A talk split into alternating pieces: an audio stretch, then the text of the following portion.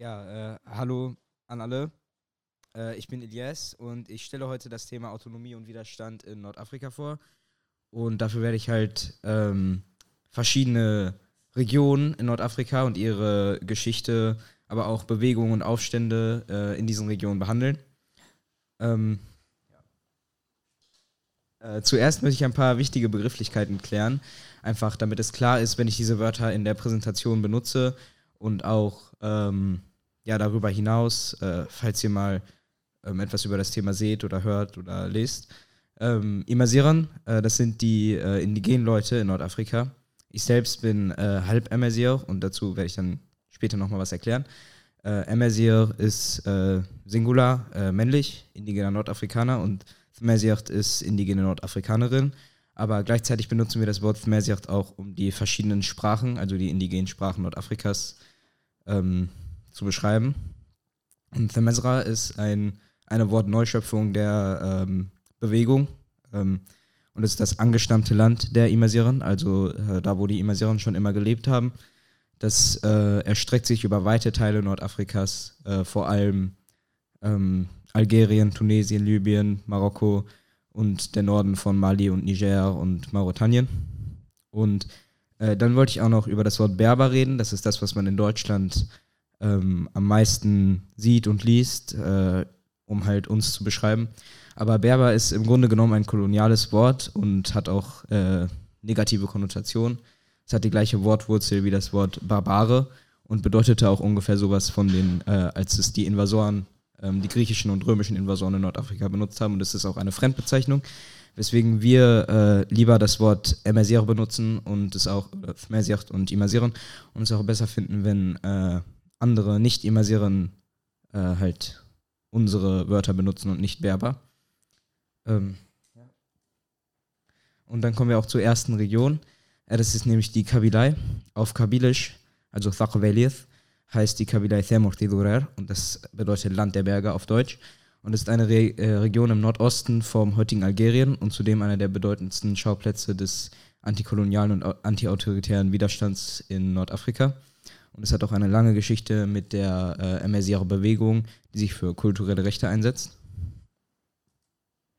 Und äh, das erste spezifische Thema, über das ich sprechen möchte, ist die Mokrani-Revolte. Äh, die Mokrani-Revolte war die größte Revolte der Kolonialzeit in Algerien und sie fand im März äh, 1871 statt. Und es war ein Aufstand von mehr als 250 Stämmen. Denn die Kabilen, also die indigene Bevölkerung der Kabilei, ist in Stämme unterteilt. Und das war zu dem Zeitpunkt ungefähr ein Drittel der Bevölkerung der Region. Und angeführt wurde die Mukrani-Revolte von Sheikh al-Mukrani und Sheikh al-Haddad. Und Sheikh al-Haddad war der Vorsitzende des Rahmaniya Sufi-Orden. Also, äh, also der Sufismus, für Leute, die es vielleicht nicht kennen, ist eine äh, Strömung innerhalb des Islam. Und ähm, es wurde halt der äh, Heilige Krieg, also es ist die äh, Übersetzung, die gängig ist, aber es ist auch ein bisschen ähm, also es ist eine nicht so gute Übersetzung, weil Heiliger Krieg wird meistens mit Gewalt in Verbindung gebracht, aber im Grunde genommen wurde einfach nur der Widerstand äh, mit der Religion begründet und äh, also gegen die französischen Kolonialisten. Und äh, diese Revolte hat sich ausgebreitet in der Kabylei und im Rest von Algerien und ist sogar bis in den Süden ähm, mit Revolten äh, in der Sahara, ähm, also hat sich bis in den Süden ausgebreitet und sich vernetzt mit anderen antikolonialistischen Revolten. Und nach der Revolte gab es halt eine Repressionswelle mit Deportationen, unter anderem nach, äh, also in Nachbarländer wie Tunesien, äh, aber auch nach Palästina, wo bis heute eine kabylische Gemeinschaft lebt, die unter anderem jetzt auch unter der israelischen Besatzung leidet, und nach Neukaledonien. Und äh, da kommt dann auch eine Verbindung zu meiner Familie ins Spiel, da eben meine Familie auch, ähm, ja, ähm, also da Teile meiner Familie auch Opfer waren von diesen Deportationen äh, heutzutage lebt der äh, kabylische Teil, also der nordafrikanische Teil von meiner Familie in Tunesien. Ähm, eben ein paar Jahre nach der Mokrani-Revolte wurden die vertrieben und sind nach Tunesien geflüchtet.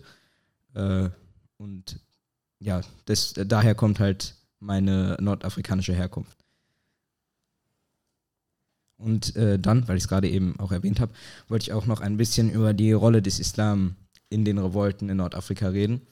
Und äh, das Thema Religion ist ja ein oft diskutiertes Thema in der libertären Bewegung, weswegen ich, ich, ich es wiss, äh, wichtig finde, das dann auch nochmal zu erwähnen. Ähm, nämlich wirkte der Islam in den Revolten in Nordafrika meistens nicht äh, gegen die Revolten, sondern eher emanzipatorisch. Und äh, der Koran, also das heilige Buch der Muslime, äh, verweist auch auf Gerechtigkeit und Widerstand gegen Tyrannei weswegen die Aufständischen es oft mit ihrer Religion vereinbaren konnten, gegen die Kolonialisten zu kämpfen und auch ihre Ziele mit der Religion vereinbaren konnten. Um äh, den nächsten Abschnitt des Themas der Kabylei einzuleiten, habe ich auch äh, ein Zitat von Krapotkin, ähm, der ist wahrscheinlich vielen hier bekannt. Äh, nämlich hat er in seinem Buch Gegenseitige Hilfe in der Tier- und Menschenwelt geschrieben, die Kabylen kennen keinerlei öffentliche Gewalt bzw. Autorität, außer der Jama'a oder der Volksversammlung der Dorfgemeinschaft. Alle Erwachsenen nehmen daran teil und die Entscheidungen der Jama'a werden offensichtlich einstimmig gefällt. Das heißt, die Debatten dauern so lange, bis alle Anwesenden darüber einig sind, eine Entscheidung anzunehmen oder sich ihr zu unterwerfen. Und was das genau bedeutet, äh, das werde ich jetzt in den nächsten Folien darstellen. Ähm, der Thadarth, also Thadarth ist das kabylische Wort für Dorf und das äh, bezeichnet zudem die Dorfgemeinschaft der Kabylen also das Leben im Dorf und die Art, wie Entscheidungen getroffen werden. Die Kabylei blieb nämlich äh, lange Zeit unerobert, also ähm, die Kabylen leisteten Widerstand gegen verschiedene Invasoren. Erst gegen arabische Invasoren, dann gegen türkische bzw. osmanische Invasoren und später dann gegen die ähm, französischen kolonialen Autoritäten. 1857 äh, wurde die Kabylei aber dann endgültig von den Franzosen erobert äh, allerdings gab es dann trotzdem noch Revolten und Widerstandsaktionen, wie zum Beispiel die Mokrani-Revolte, die ich ja vorher schon thematisiert habe. Und äh, eben diese autonomen Versammlungen in den Dörfern, über die Krapotkin auch geschrieben hat, dienten als Abwehrmechanismen gegen den Kolonialismus und gegen die Bürokratie, ähm, die die Franzosen den äh, Kabylen aufzwingen wollten. Und äh, in dem Zitat von Krapotkin stand ja auch drin, dass äh, das immer noch praktiziert wird, und äh, dafür habe ich dann jetzt einen Ausschnitt aus einer Doku. Die Doku ist äh, über Barbacha.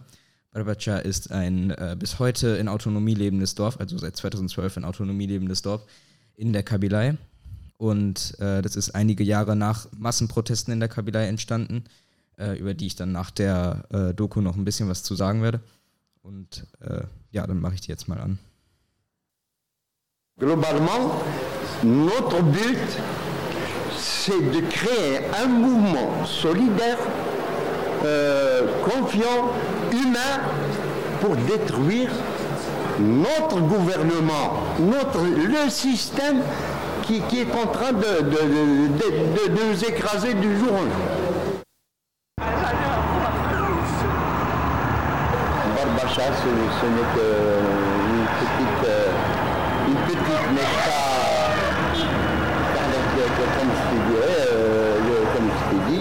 qui est marginalisé de toutes les richesses de l'Algérie. Euh, c'est un bled pauvre.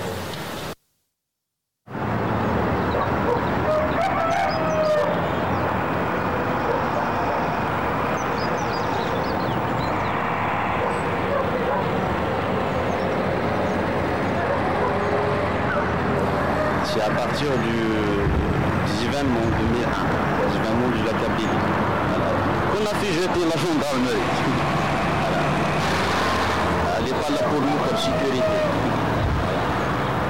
Pour nous opprimer.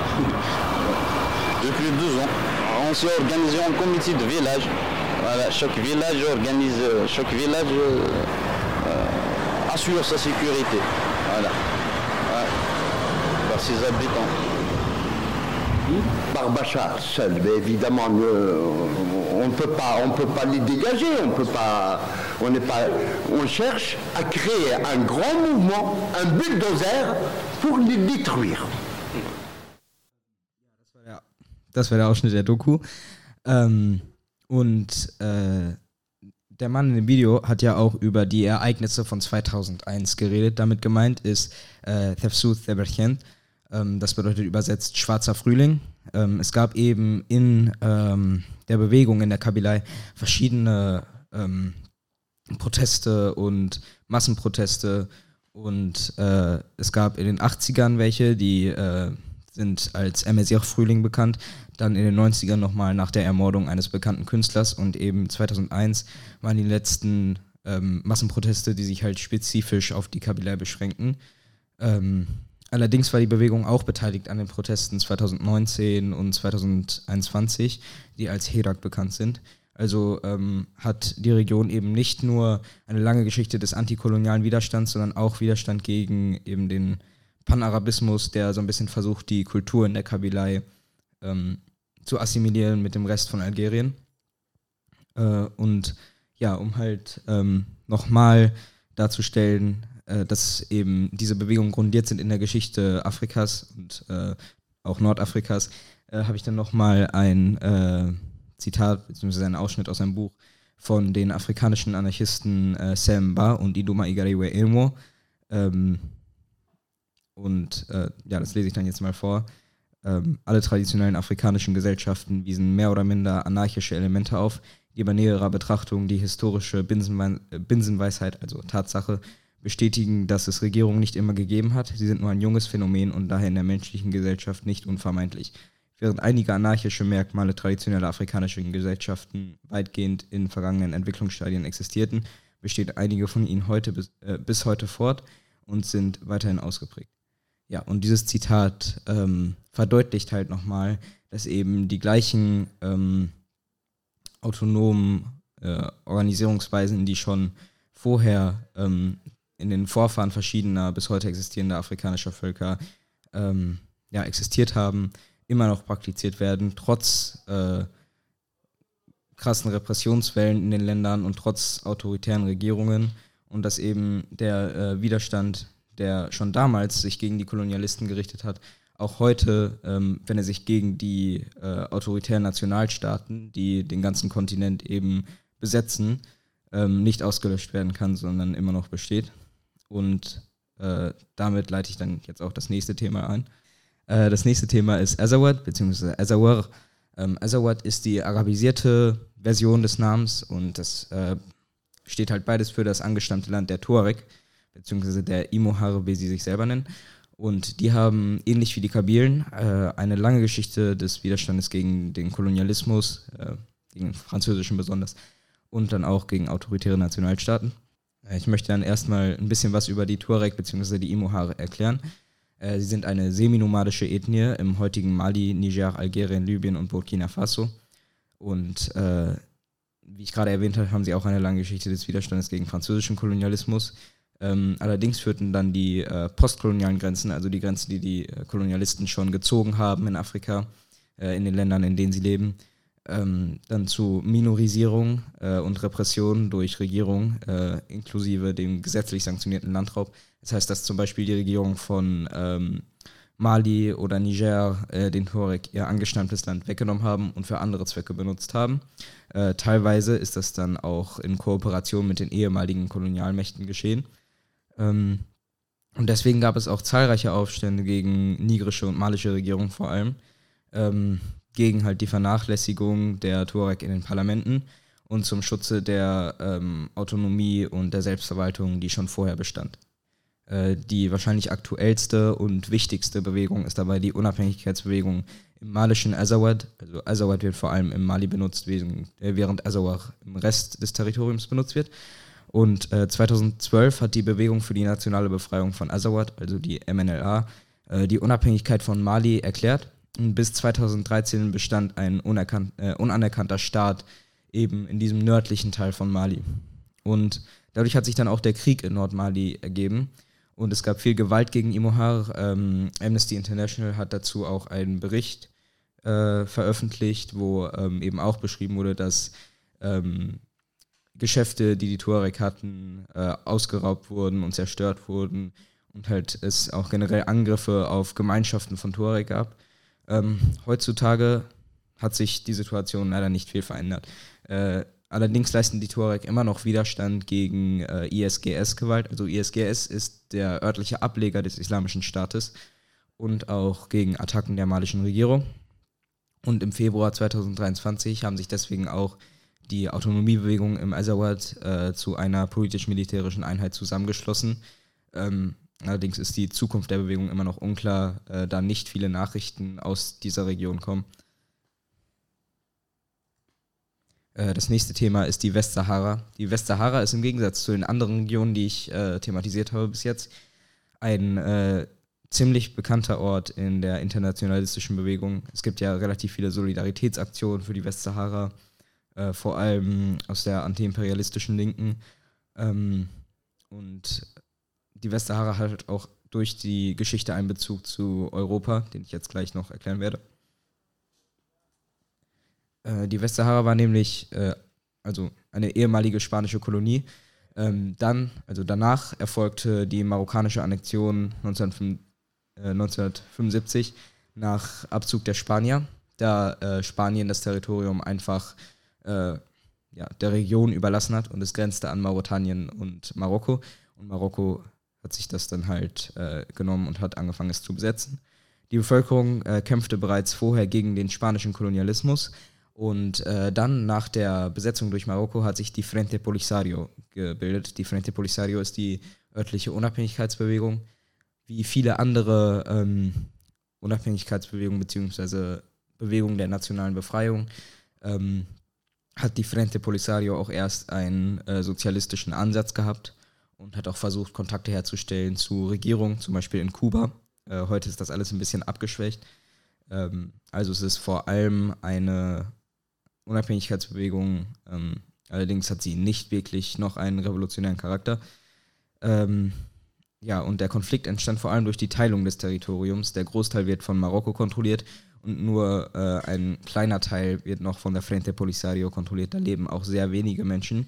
Was daran liegt, dass äh, ein großer Teil der saharauischen ähm, Bevölkerung, beziehungsweise der saharauischen, des saharauischen Volkes, ähm, aus Flüchtlingen und intergenerationellen Flüchtlingen besteht. Das heißt, äh, es gibt Flüchtling äh, Flüchtlingscamps in äh, Algerien, da Algerien die Bewegung unterstützt. Ähm, und da leben dann zum Beispiel Menschen, die noch nie in der Westsahara waren, aber trotzdem den Status von Flüchtling haben, da ihre Eltern bzw. sogar ihre Großeltern schon Flüchtlinge waren. Ähm, 1991 gab es äh, während des Konfliktes einen Waffenstillstand und äh, dort hat Marokko halt ein Unabhängigkeitsreferendum äh, versprochen, was aber bis heute immer noch nicht erfolgt ist. Das ist auch ein äh, Schwerpunkt der Bewegung, dass sie eben dieses Unabhängigkeitsreferendum durchsetzen wollen. Ähm, aber es ist halt bis jetzt noch nicht passiert. Und Marokko hat auch dann 2022 äh, endgültig den Waffenstillstand gebrochen und seitdem gibt es wieder einige ähm, ja, Konflikte in der Region und militärische Auseinandersetzungen, die sich aber ähm, eher äh, im niedrigen Level äh, abspielen. Ähm, was ich auch sehr wichtig finde bei dem Thema, da eben man äh, die Bewegung, also die Frente Polisario, nicht mehr als revolutionär bezeichnen kann, ist es trotzdem wichtig, über Menschenrechtsverletzungen äh, durch den marokkanischen Staat zu sprechen. Ähm, es gab nämlich Luftbombardierungen der Flüchtling, äh, Flüchtlingscamps in Algerien, also in Tindouf, das ist die Stadt äh, an der Grenze zu Marokko, in der die meisten Flüchtlingscamps sind, äh, mit weißem Phosphor und Napalm. Und auch die Konstruktion von Mauern und tödlichen Landminen äh, in der Westsahara. Und es gibt auch politische Gefangene, also unter den Saharauis, und Repression gegen äh, und Überwachung von Unabhängigkeitsaktivisten und Protestierenden äh, in der Westsahara. Es gab auch verschwundenen Fälle von Saharauis, wo eben saharauische Aktivisten entführt und äh, dann später ermordet wurden durch marokkanische Streitkräfte. Es wurden auch Massengräber in der Westsahara gefunden. Ähm, und äh, ja, abschließend möchte ich zu dem Thema nochmal sagen, dass äh, ich es schwierig finde, ähm, da überhaupt eine klare Position zu haben, weil ähm, im Grunde genommen sind beide Seiten nicht revolutionär und sprechen, äh, entsprechen nicht äh, den Idealen von Sozialrevolutionären. Allerdings äh, kann man auch gleichzeitig klar sehen, dass das sahrauische Volk einen äh, trotzdem gerechten Kampf gegen die Unterdrückung des marokkanischen Nationalstaates führt, äh, also gegen das marokkanische Königreich, weswegen äh, Solidaritätsaktionen natürlich trotzdem wichtig sind und es auch wichtig ist, über die Situation der Saharauis aufzuklären. Äh, die letzte ähm, ja, Region, die ich dann noch äh, vorstellen möchte, sind die Kanaren. Und die Kanaren haben ähnlich wie die Sahara auch ein, ähm, ja, einen Bezug zu Europa. Ähm, und da gibt es auch eine große antikolonialistische Bewegung, ähnlich wie in anderen Teilen von Spaniens, äh, eine Unabhängigkeitsbewegung, ähm, die auch vernetzt ist mit den anderen Unabhängigkeitsbewegungen in Spanien, zum Beispiel in Katalonien oder im Baskenland. Ja, zuerst möchte ich dann aber etwas über die Geschichte der Kanarischen Inseln sagen. Äh, da oben sieht man äh, eine Karte der Kanarischen Inseln mit den äh, indigenen Namen. Ich weiß gar nicht, wie gut man das lesen kann. Ähm, aber ja, die Kanarischen Inseln hatten eine indigene Bevölkerung. Ähm, die nennt man auf Deutsch meistens Altkanarier, sonst äh, Guanches, ähm, beziehungsweise Iguanchien auf Themesirt. Und die bevölkerten halt alle Inseln, die man dort sieht äh, jedoch geteilt in verschiedene Stämme, die auch verschiedene kulturelle Bräuche und politische ähm, ja, Systeme hatten, weswegen man hier nicht ähnlich wie bei der Kabilei ähm, von so einem einer Gemeinschaft bzw. einer Art der Organisation sprechen kann. Ähm, Im 15. Jahrhundert wurden dann die Kanarischen Inseln eben äh, erobert durch die kastilische Krone, also durch Spanien sozusagen. Ähm, jedoch war Spanien da noch geteilt. Äh, und das war laut äh, vielen Forschern der erste Fall von europäischen Siedlerkolonialismus in Afrika. Ähm, da eben die Kanarischen Inseln geografisch und damals auch noch kulturell eigentlich zum afrikanischen Kontinent äh, gehören. Äh, aber es erfolgt halt äh, ein Genozid, um eben die spanische Autorität auf den Inseln durchzusetzen. Und der Genozid ist äh, ja eigentlich klassisch für den Kolonialismus. Äh, es gab äh, eine systematische Massenermordung der Guanches. Es gab Versklavung und Vertreibung und auch sexuelle Gewalt und den Raub von Land und Kindern. Und der Rest wurde halt assimiliert in die spanische Siedlergemeinschaft. Und äh, das alles geschah aber trotz äh, des Widerstandes, den die indigene Bevölkerung und auch die Menseyes, also die Könige der Guanches, leisteten. Und äh, ja, das hört sich wahrscheinlich bekannt an, denn äh, alle diese Sachen, die in dem Genozid der Guanches erfolgten, erfolgten auch in äh, Amerika, ähm, beziehungsweise vor allem in Mittel- und Südamerika, äh, da eben die Eroberung der ähm, Kanarischen Inseln und auch der Genozid an der indigenen Bevölkerung als Modell diente für die spanische Kolonisierung der Amerikas. Ähm, man hat ja verschiedenste Beispiele, zum Beispiel äh, in Chile äh, der Genozid an den Mapuche oder ähm, der Genozid an den andischen Bevölkerungen in Peru und Bolivien äh, und so weiter. Und da kann man dann auch viele Parallelen ziehen. Die kanarische Unabhängigkeitsbewegung äh, bildete, bildete, sich erst noch viel später. Ähm, sie hat die Anfänge in der Arbeiterbewegung und in der kanarischen Diaspora. Äh, die war vor allem auf Kuba und Venezuela. Und äh, auf Kuba lebte auch Secundino Delgado. Ähm, Secundino Delgado war Anarchist und ist außerdem bekannt als Vater des kanarischen Nationalismus.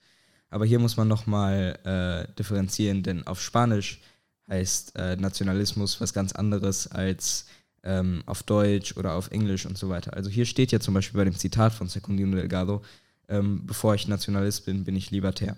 Und Nationalist heißt äh, vor allem in Spanien eher, ähm, also wird am meisten für Unabhängigkeitsbewegungen benutzt, wenn man jetzt über äh, kulturell nicht spanische Regionen redet. Das heißt, hier ist mit Nationalismus nicht irgendwie äh, Chauvinismus gemeint oder dass man seine eigene Nation über andere stellt, sondern äh, dass man halt eben äh, seine Nation als äh, unterdrückte Nation sieht und sie deswegen befreien möchte. Also so wie andere antikoloniale Bewegungen eben auch. Ähm, auf Kuba schloss sich Secundino Delgado dann erst den kubanischen Anarchisten an, die auch für die kubanische Unabhängigkeit kämpften, äh, unter anderem auch an der Seite von dem wahrscheinlich allseits bekannten Che Guevara.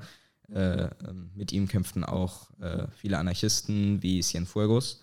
Und äh, ja, danach hielt er sich eben in Venezuela auf, also nachdem er äh, aus Kuba abgereist war, unter anderem auch aufgrund von äh, Repression durch die spanischen Kolonialbehörden und dort äh, veröffentlichte er die Zeitung El Guanche. Und das war sozusagen der Anfang ähm, eben davon, dass sich Secundino Delgado vor allem für seine eigene Heimat, die Kanarischen Inseln, eingesetzt hatte. Ähm, dann ist er auch äh, einige Jahre später auf die Kanarischen Inseln zurückgekehrt und hat sich dann äh, auch in seinen Schriften äh, der kanarischen Nationalfrage gewidmet. Allerdings mussten die Schriften im Ausland äh, veröffentlicht werden, da er auch ähm, ja, innerhalb der Kanarischen Inseln bzw. dann Spanien ähm, politische Repressionen erfuhr. Äh, allerdings bedeutete das nicht das Ende der Unabhängigkeitsbewegung, denn äh, sie ging selbst äh, während der faschistischen Franco-Diktatur weiter.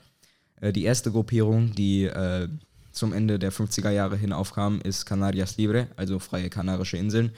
Ähm, allerdings hatte Canarias Libre, ähm, was eine Gruppe war, die vor allem aus Mitgliedern der Kommunistischen Partei der Kanarischen Inseln äh, bestand, ähm, wenig Einfluss auf die Bewegung, bis auf den Entwurf der Flagge. Ähm, also die äh, erste Flagge, die man da sieht, also links ohne die Sterne, ist, äh, war auch die erste kanarische Flagge sozusagen und diente auch als Modell für die moderne kanarische Flagge.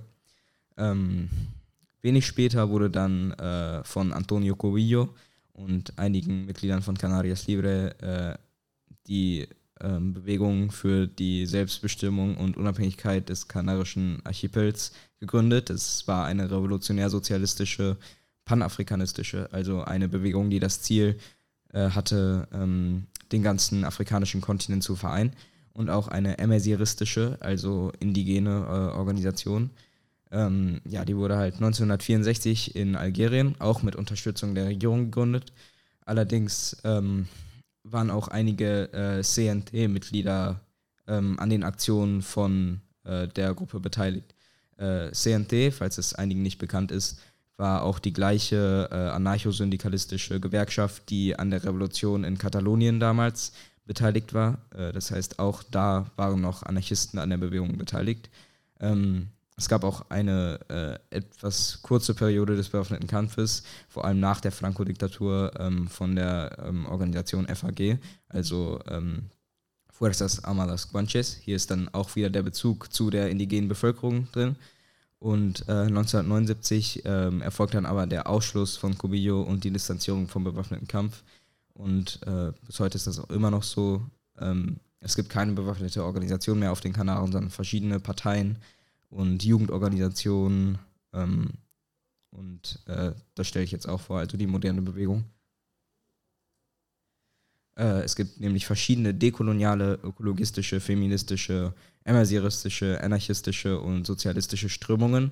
Ähm, meistens gibt es dann auch Intersektionen zwischen diesen Bewegungen. Das heißt, äh, die sind gleichzeitig dekolonial, feministisch und ökologistisch zum Beispiel.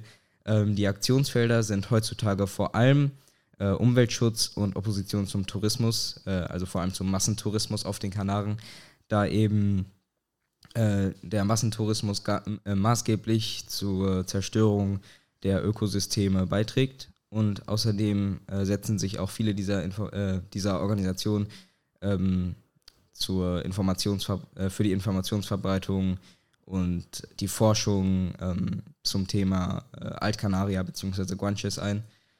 Ähm, und es gibt auch viel Vernetzung und Kooperation mit anderen Unabhängigkeitsbewegungen in Spanien, vor allem im Baskenland und in Katalonien, sowie auch MSI-Bewegungen in Nordafrika. Zum Beispiel ähm, haben einige kanarische Parteien Kontakte geknüpft mit kabilischen Bewegungen und so weiter.